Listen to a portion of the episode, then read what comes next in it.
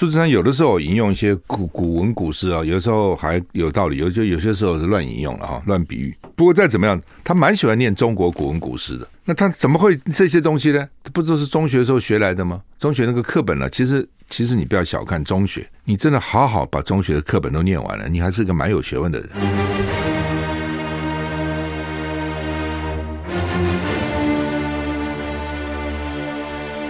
赵少康时间。吃喝玩乐骂，和我一起快意人生。我是赵少康，欢迎你来到赵少康时间的现场。台北股市现在大涨一百一十九点哈，因为刚有上来到一百二十二，现在到一百一十九。台股昨天是跌二二八，跌了一点四八个百分点，那么现在涨一百一十二点啊，补回来一些啊。那美股呢？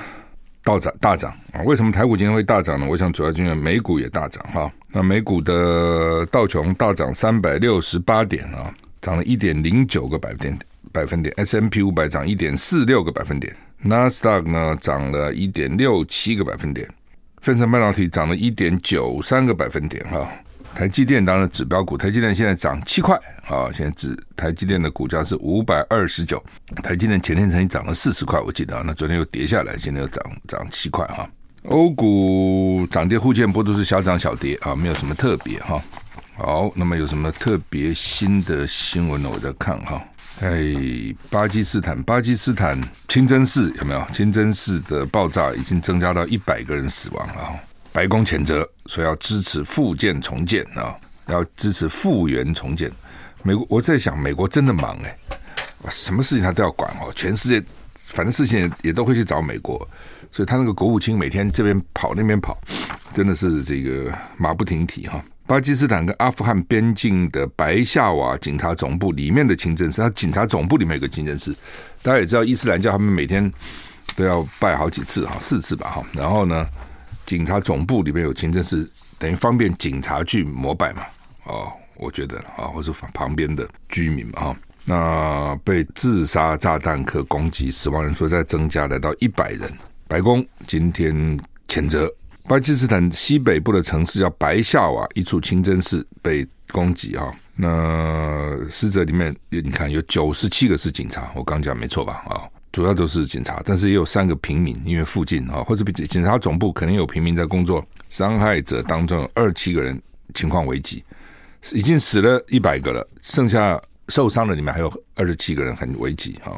那么在调查当中是说，这个白下瓦城市戒备最森严的地区是警察总部，为什么会发生重大安全漏洞？所以这个事情的被被注意，第一个他在清真寺里面，第二个呢，他是在警察总部里面。哦，警察总部里面炸弹客怎么进去的？那白夏瓦市的警察局长说呢，这是一起有针对性的报复攻击，警察成为目标，是因为好战分子想打击警察作为执法力量的士气。先前巴基斯坦塔利班声称他们作案，但是后来又遭到激进组织否认，归咎于一个分裂的派系，不是我们，是一个啊，是他啊，他是他不他不代不能代表我们啊，等等哈，反正啊，美国说这个是可恶的啊，那他们会。帮忙来复建，问题是复建是一件事啊，死的人怎么办？俄乌激战争夺巴赫姆特控制权啊，英国说要派战机到基辅是不切实际的，因为泽伦斯基他们就基辅他们一直要求给我们战机了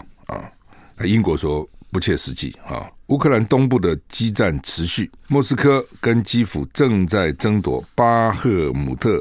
跟顿内斯克其他战略城镇的控制权，你看，这已经从几个月前就打打到现在，就是为了这几个地方。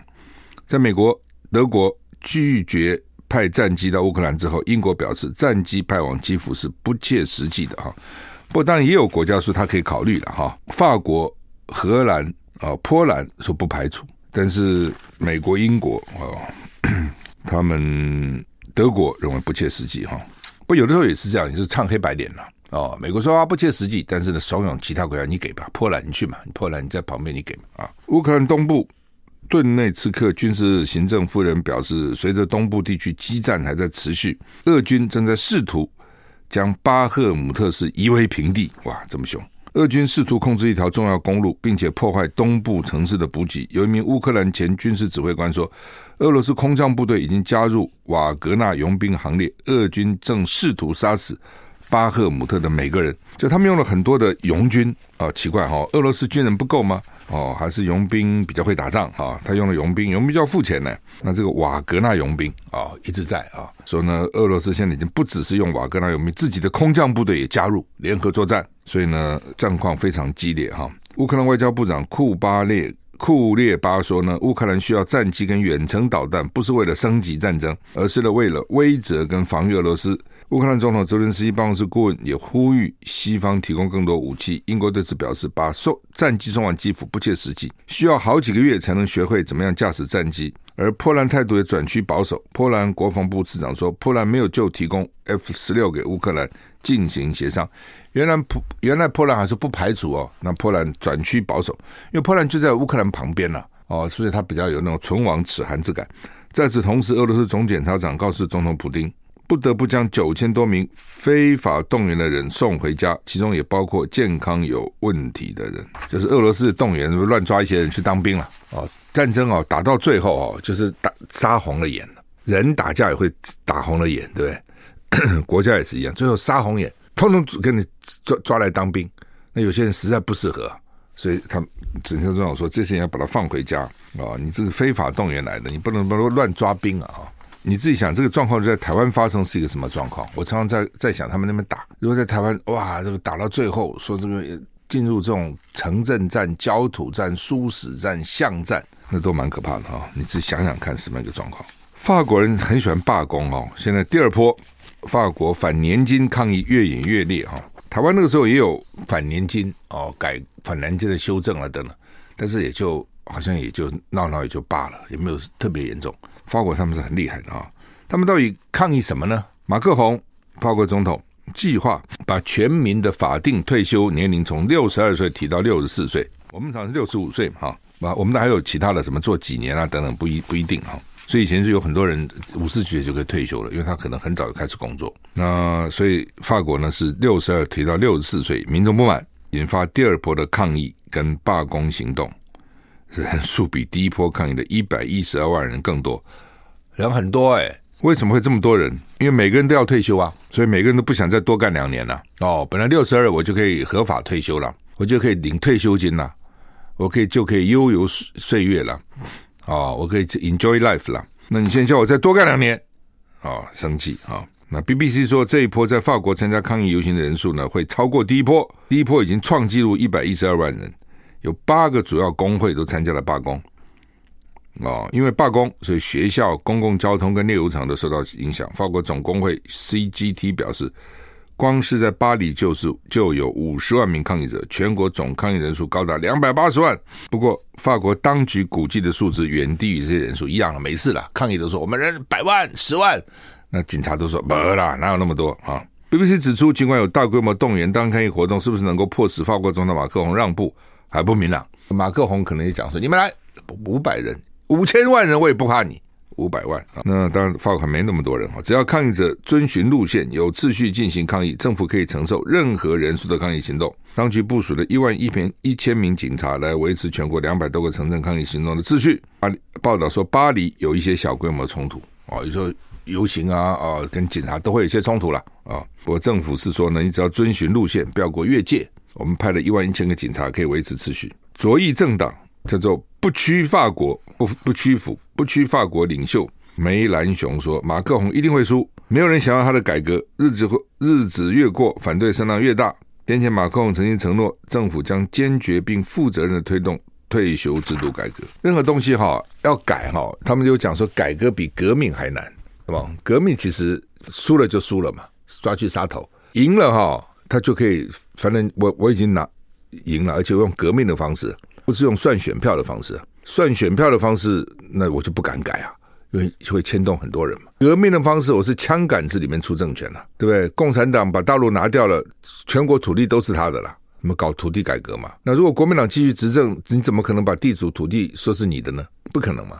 哦，这就是当他用革命的方式，老共的时候把国民党赶走，等于是这种革命颠覆嘛。用这种革命的方式，他干什么他就干什么。你不听，你不听，我把你给杀了，杀几个人就怕了。这个哦，这个乡，这个乡，这个镇，这边最有钱的三个人不都杀了？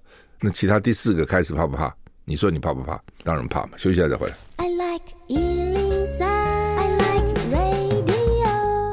我是赵小康，欢迎你回到赵少康时间的现场。法国哦，他这个年金哦，这个是要很多人的命的，因为年金这是牵涉到一个人最后的退休以后的生活啊、哦。那你现在要他晚两年，为什么？因为政府发不发不出退休金来了哦，就发不出来。很多国家原来是六十五变成六十七岁，他发不出来了，没有钱了。台湾将来也会有这样的问题啊哦，因为年纪大人越来越多了，年轻人越来越少啊。你看去年才生了十三万八啊，十三十三万八，生这么少啊。这么少人，最多的时候台湾一年生四十二万呢。那你想想看，那四十二万的人长大了，他们交税啊等等，参加经济活动等等，他就可以养他们的父母。当这四每年四十二万人变老了，下面人只有十三万的时候，甚至只有十二万，这十二万怎么养四十二万呢？你自己想着，这年轻人负担多重啊，对不对？哦，所以台湾将来这个问题是非常严重，只是大家现在都假装看不到，也没有办法，你怎么弄呢？你都大家都很羡慕新加坡，说新加坡哎呀，什么大家百分之八十住在政府的这个国宅里面，便宜啊，等等之类的。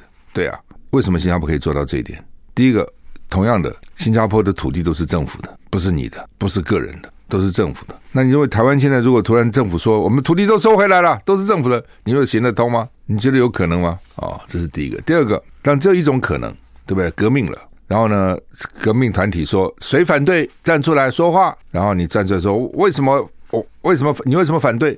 这是我辛苦赚来的，或者说几代累积来的。好，你讲的很好，拖出去杀头啊、还有没有第二个反对啊？有，再站出来，你有什么反对？哦，因为不公平啊、这我是努力的，他们不努力，凭什么分我的土地？好，你讲的很好，推出去杀头啊、哦！杀了三个以后，还没人敢起来反对，你告诉我，土地是国家的了。共共产党中国就是这样子啊，那新加坡、香港为什么也是这样？当时英国殖民地啊，英国你你怎样？你去跟殖民地政府闹，通通是我的，所以都是政府的。那后来殖民地殖民政府走了，走了就已经走了，这土地是政府的，也没发给民众，而且发给谁呀？哦，所以呢，香港、新加坡土地都是政府的。那英国在英国有没有这样呢？没有。那怎么跑到 香港、新加坡变成这样呢？殖民地啊，管你去死啊！好，那么所以新加坡第一个土地是政府的，所以它可以盖住宅，要盖就盖了嘛，不需要什么征收啊，什么还付你钱呐、你还给我抗争啊，哪有这个事情啊？这是第一个。第二个，它是采取这个公积金制度。什么叫公积金制度呢？就是一个员工的薪水，当时的啊，现在情那个数字百分比会变动。我那时候看新新加坡看的时候，一个员工一个月拿的薪水百分之二十二点五要交出来。雇主也相对再提供百分之二十二点五，就是一共有百分之四十五。比如这个员工一个月赚十万块，我们这样比较好算哈。那他要拿出两万两千五，雇主也拿出两万两千五，一共四万五，存到这个员工的户头里面，叫公积金，不能动的，准备老的时候给他退休用的。从年轻就开始哦。那后来呢，这个钱可以用来付那个主屋的头款、头期款。后来也准他们去买股票，就是当让你自己变成一个储蓄。啊，因为股票可能比定存的这个收益好。但你记得今天在台湾，如果政府下个令，你的薪水四分之一拿出来存起来，不能动，老的时候再用，你认为行得通吗？然后雇主也相对要拿出这个钱来，你说雇主会赞成吗？啊，所以我就讲说，你看新加坡，我们我们派那么一那么多官员去，一批一批一批一批考察他的什么国宅的呢，怎么回来台湾都做不了呢？为什么？你根本的原因就做不到。你现在台湾要再改也不可能了，你要去学新加坡那样改也是很困难。所以为什么很反对政府把工地都卖出来？这个原因，香港、新加坡那个土地是政府的，他才可以做这些事情。你台湾土地已经不是政府了，你中政府好不容易有这么一些土地，为什么政府会有这些土地呢？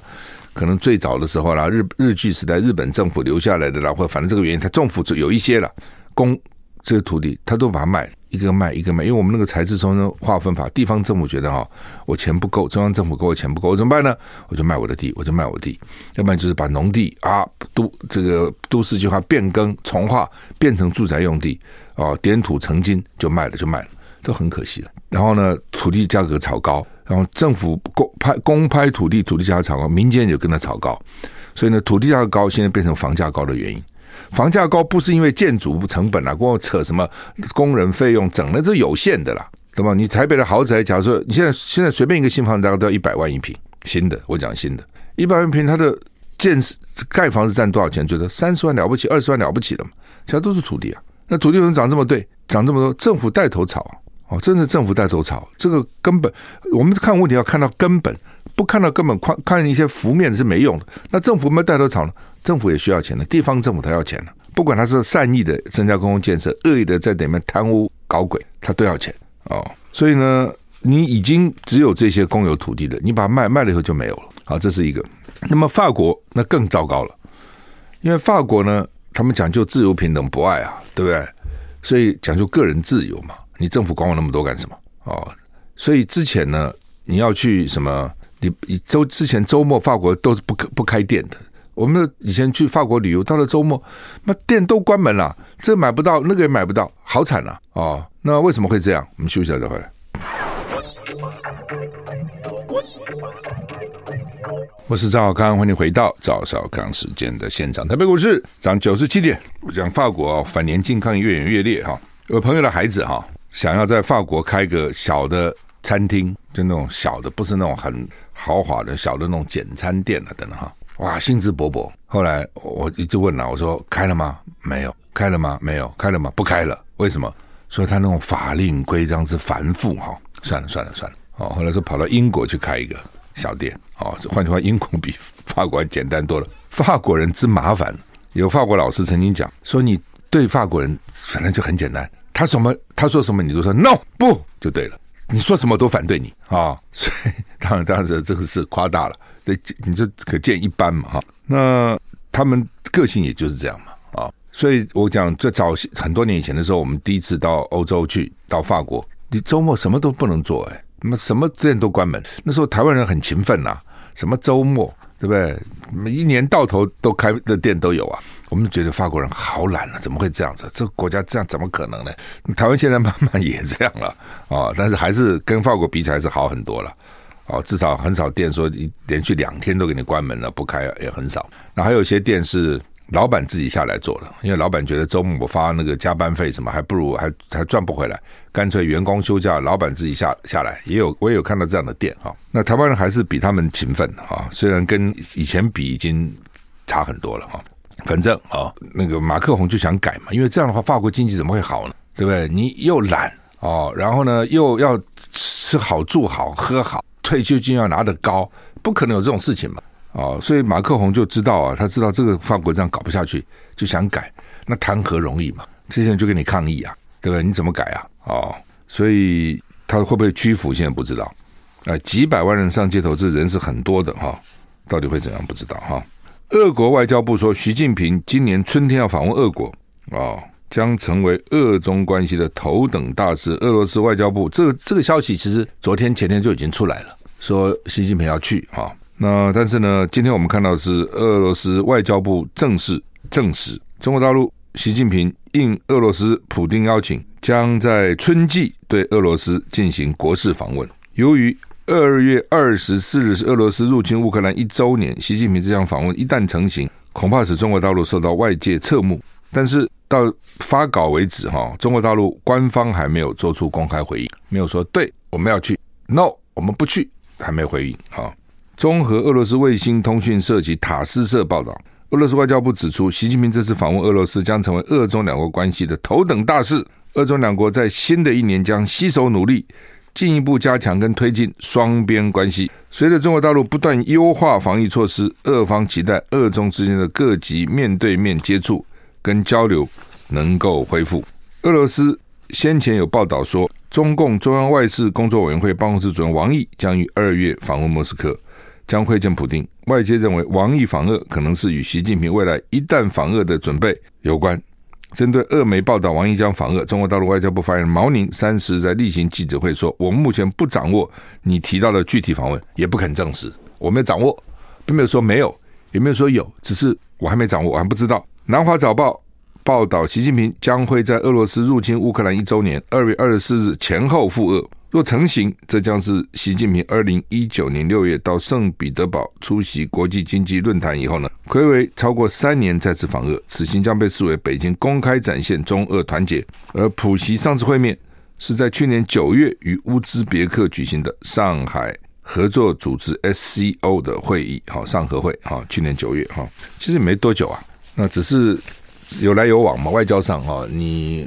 普丁来过啊，我就去啊，其实就这样哈。那之前的冬奥，冬奥的时候，普丁不是也去了嘛？我记得嘛，哈，而且说我就不会在冬奥期间去打乌克兰嘛。那当然，在这个时候去，象征意义是很强的了。特别是那个打打乌克兰一周年的日子，你这说你这什么意思嘛？哦，那你是支持他吗？那美国一定会跳脚啊。那老公为什么在这时候去呢？哦，那老公可能会讲啊，妈，你们打了一年了，我都没介入啊，至少我表面没介入啊，你们有对我比较好吗？你没有对我比较好啊？你照样每天在排挤我啊！华为这是被全面制裁啊！今天记的新闻，对不对？你们这个也挡我，那个也挡我，把我当成头号敌人。那你可以打你那些盟友，我为什么不能交朋友呢？为什么不跟俄罗斯谈谈呢？对不对？而且我跟普京如果好，我地位更高啊！你们到时候想要俄乌停战，搞不好我还可以扮一个角色啊！我什么都不做的话，我什么都不是啊！你们把我看在眼里吗？对吧？你以为我活该就应该这样听你们的话吗？所以看起来这个习近平态度。之前是比较隐晦了，那如果说真在二月二十四号前后去的话呢，那这个象征意义是很大的。那接下来他会不会援他支援他？因为西方国家现在武器源源不断进入嘛，啊，那将来普京会不会要求啊？说我，我们兄弟啊，我们撑不下去了，他们这样搞，你就这样袖手旁观了？打完我，下次就你啊，啊，你要不要也支援我们一下？哦，所以中国会不会去支援乌克呃俄罗斯？支援以后，这些西方国家会怎么对中国报复？哦，看起来这个问题蛮复杂的哦，看起来是是很复杂的哈。那这个就像那个什么麦卡锡有没有？美国众院议长说要来台湾，什么时候四月？为什么呢？是那个什么台湾关系法签了什么三四十年好像哦，所以他要来。所以换句话说，这个日子都很有意义的。上次裴洛西也希望那个日子来，只后来因为染疫了，他来不了哦，所以这都是某些日子。它代表的意义哦，可能比其他日子要大的很多哦。台股现在涨七十七点哈。I like 103, I like radio。我是赵少康，欢迎你回到赵少康时间的现场。台北股市现在上涨近八点一百点哈。好，那美国向菲律宾开放四个基地哈。美国国防部长奥斯汀。去访问菲律宾前夕呢，《华盛顿邮报》跟《华尔街日报》分别报道，奥斯汀此行将促菲律宾向美军开放多达四个军事基地的协议哈。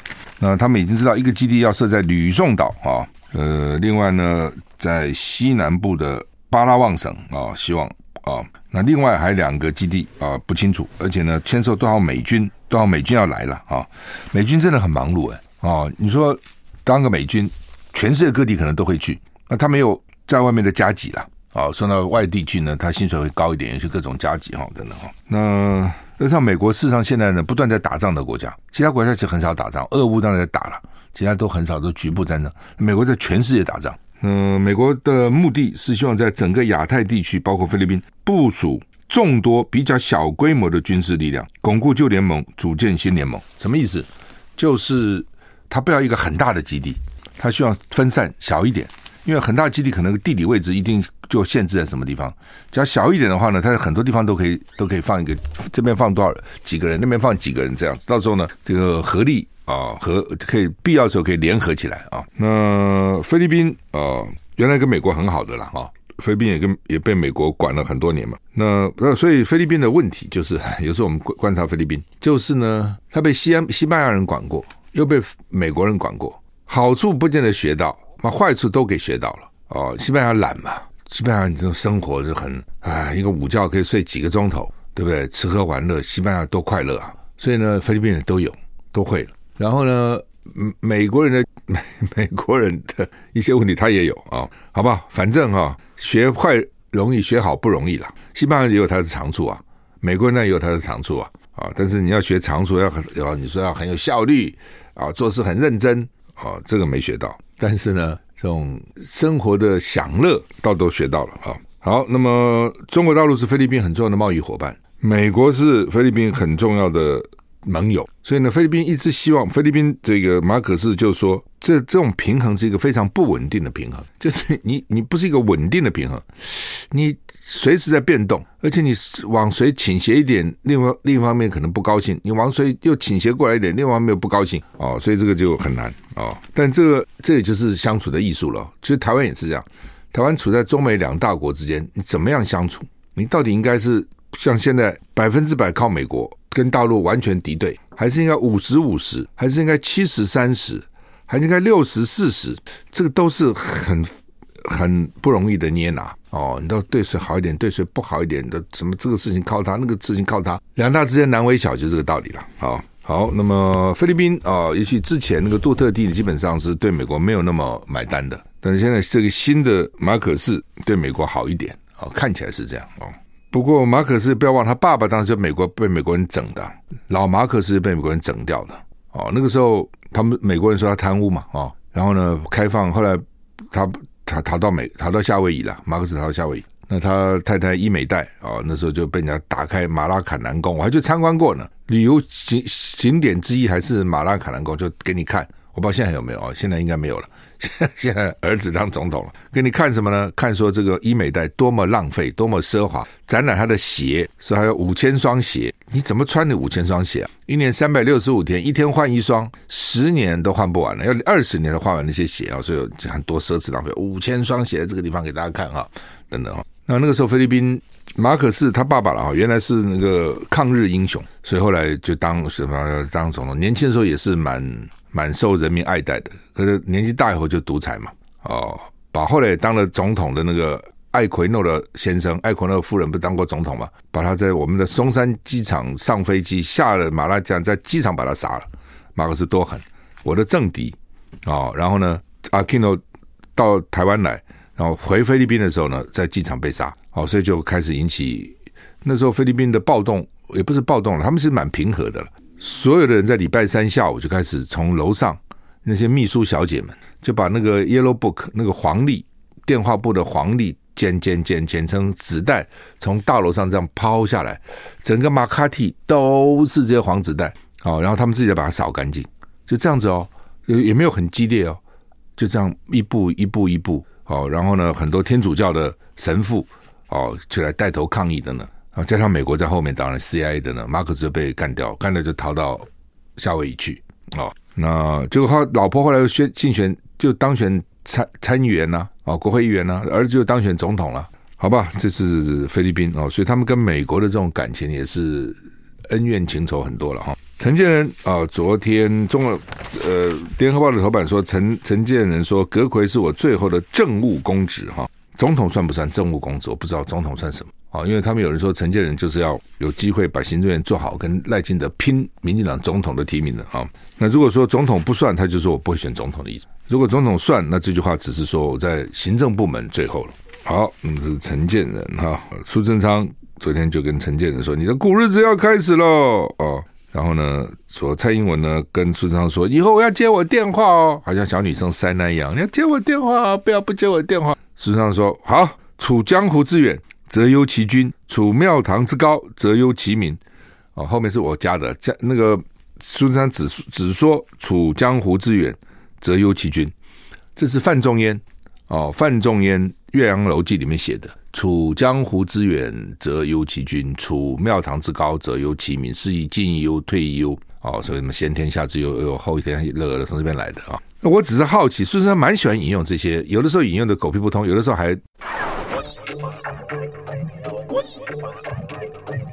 我是赵康，欢迎回到赵少康时间的现场。台北股市现在涨九十四点哈。我刚刚讲苏贞昌有的时候引用一些古古文古诗啊，有的时候还有道理，有就有些时候是乱引用了哈，乱比喻。不过再怎么样，他蛮喜欢念中国古文古诗的。那他怎么会这些东西呢？不都是中学时候学来的吗？中学那个课本呢、其实。其实你不要小看中学，你真的好好把中学的课本都念完了，你还是个蛮有学问的人。他什么都有嘛，对不对？上至天文，下至地理，什么历史、地理、生物、数学、化学、物理，什么什么国文、公民，什么通有。就是其实你仔细看那个里面，我们只是没好好念了，真的好好念，里面的学问还蛮大的，比比大学大学只是再钻一点进去嘛。你到高中，其实很多书。哦，你该有的知识常识也都会有了哈。那很多古文那时候挑的也不错嘛啊。那现在他们就是去中国化，对不对？少念古文啊。我也不知道将来这些学生还还懂吗？范仲淹是谁啊？什么楚江湖之远，则忧其君呐、哦，就是我不在当官的时候呢，我就替我的国王担忧，他到底施政施的好不好？我处庙堂之高，我当了大官的时候呢，我择忧其民，我就要考虑我的施政对老百姓好不好？哦，所以呢，我什么时候都在忧，进嘛当官我也忧，退当老百姓我也忧，所以范仲淹说我进亦忧，退亦忧，所以叫做先天下之忧而忧，后天下之乐而是这样来的啊，他整个是这样来的啊。好，那么。《中国时报》头版头说，陈建仁在借调争议中接任阁揆，就是他那个借调，我真的很好奇，昨天中央研究院到底有没有通过他的借调？他们说不必，为什么不必呢？真奇怪了，你借调都这样要要借就借了啊，都不必了啊。那说他是因为呢，曾经被我看中央的讲法呢，说他是五年呃，院务会议说聘他五年哦，他并不是延任，所以他是算是新任，意思是这样。那为什么能够这样子呢？因为他是美国国家科学院院士哦，获选，所以呢就可以。美国国家科学院院士，台湾不少人都有哎，不是只有陈建仁的。那那些人都是中央研院的特聘研究员啊，都一个月可以拿五十万啊，有这么好康啊？拿到死啊？有这种事情哦？我才不相信。因为中研院那个副院长哦很有意思，叫做黄进兴喊冤，说赵康干嘛骂陈建仁呢？说陈建仁哦像哈诸葛亮一样伟大。哈哈，我在我我已经不知道讲什么好了，太好笑了。六出祁山，就是说陈建仁现在被调六次啊，因为陈建仁呢在学术界二十五年，在二十五年学术界呢被调去外面做官呢，调了六次，加上这次六次，有一半时间都不在学术界啊，一半时间都在行政部门。那所以呢，他就用诸葛亮六，诸葛亮不是六出祁山吗？所以呢，他说。陈建仁呢，跟诸葛亮一样伟大，六出祁山。那问题是，人家诸葛亮是鞠躬尽瘁，死而后已啊，对不对？那你陈建仁有吗？